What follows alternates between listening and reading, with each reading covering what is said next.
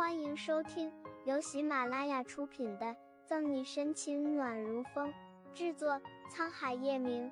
欢迎订阅收听。第五百六十一章，我是来通知你的。而且这个女孩，管家几乎已经能想象到月璇震怒的样子了。管家一边想着，一边回忆，脑海里忽然记起一个人。管家没想起来还好。一想起来，又是一阵更加震惊。虽然过去了二十年，但他还是能认出这女孩眉目间却分明与那个人的模样相似。管家还在想着，几人已经踏入了大厅。月璇坐在沙发上，头也不抬。怎么这么久？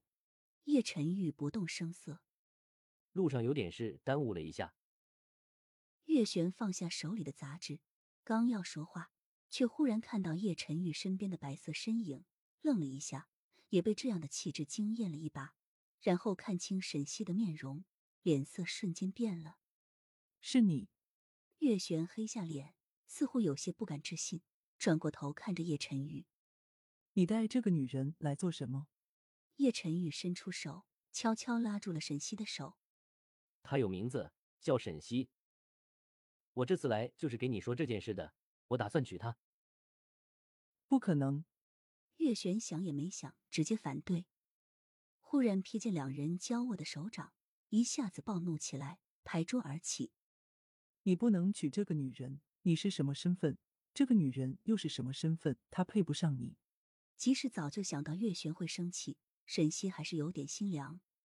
叶晨玉揉了揉眉头，似乎早就料到月璇是这个反应，握着沈西的手紧了紧。爱情这种事不存在配不配得上，只有合不合适。我和小溪很合适，您就不要干预我们了。我干预叶晨玉，你做别的事我没意见，但是婚事必须要我来决定。这个女人也不看看自己是什么身份就来勾搭你，你不要图一时新鲜，用这么大的婚事做赌注。月璇几乎是在怒吼，目光死死的盯着沈西，像是要把他生吞活剥了一样。叶晨玉头疼的揉了揉额头，把沈西又往后挡了点，挡住了月璇的目光，目光中满是坚定。我知道您一时半会儿接受不了这个事实，但是我一定会娶沈西，这一点无论如何都不会变。更何况我是来通知你的，不是来和你商量。说完，叶晨玉直接拉着沈西转身离开了。全程，沈西都没有说上一句话。连见面时的招呼都来不及打，两人身后，月璇被气得目眦欲裂，歇斯底里的咆哮着：“我不会让你们在一起的。”沈西听着身后岳母的咆哮，有些担心：“这样不会有事吧？”叶晨玉的情绪似乎有些不稳定，浑身的气场都有些不对劲，但是还是死死拉着沈西的手：“谁有事，他都不会有事。”沈西稍微平静了一些。没有再多说什么，跟着叶晨玉离开了。在他们走后，怒火直冲天灵盖的月璇终于忍不住，把桌上的果盘茶杯全部扫落在地，撑着的身体颤抖着。这辈子就是死，他也不会让沈西踏进叶家的门一步。女佣战战兢兢的立在一旁，不敢上前去收拾一地的残骸，担心殃及池鱼。听见声音赶来的管家。或多或少猜到月璇生气的原因，摆摆手让女佣先下去。是夜，左心言家，博鳌丽都。更深露重，借着别墅外昏黄的灯光，月璇又气又急的按着门铃。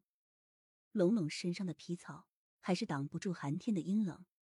左心言刚刚揭下面膜，套上睡衣。谁呀？是我。门外人出声那一瞬间，左心言脸上的表情微变，眼神闪了闪，转头对佣人道：“快去开门。”佣人立马俯下身子，毕恭毕敬的去开门。房门打开，月璇焦急的神情瞬间就映入了眼中。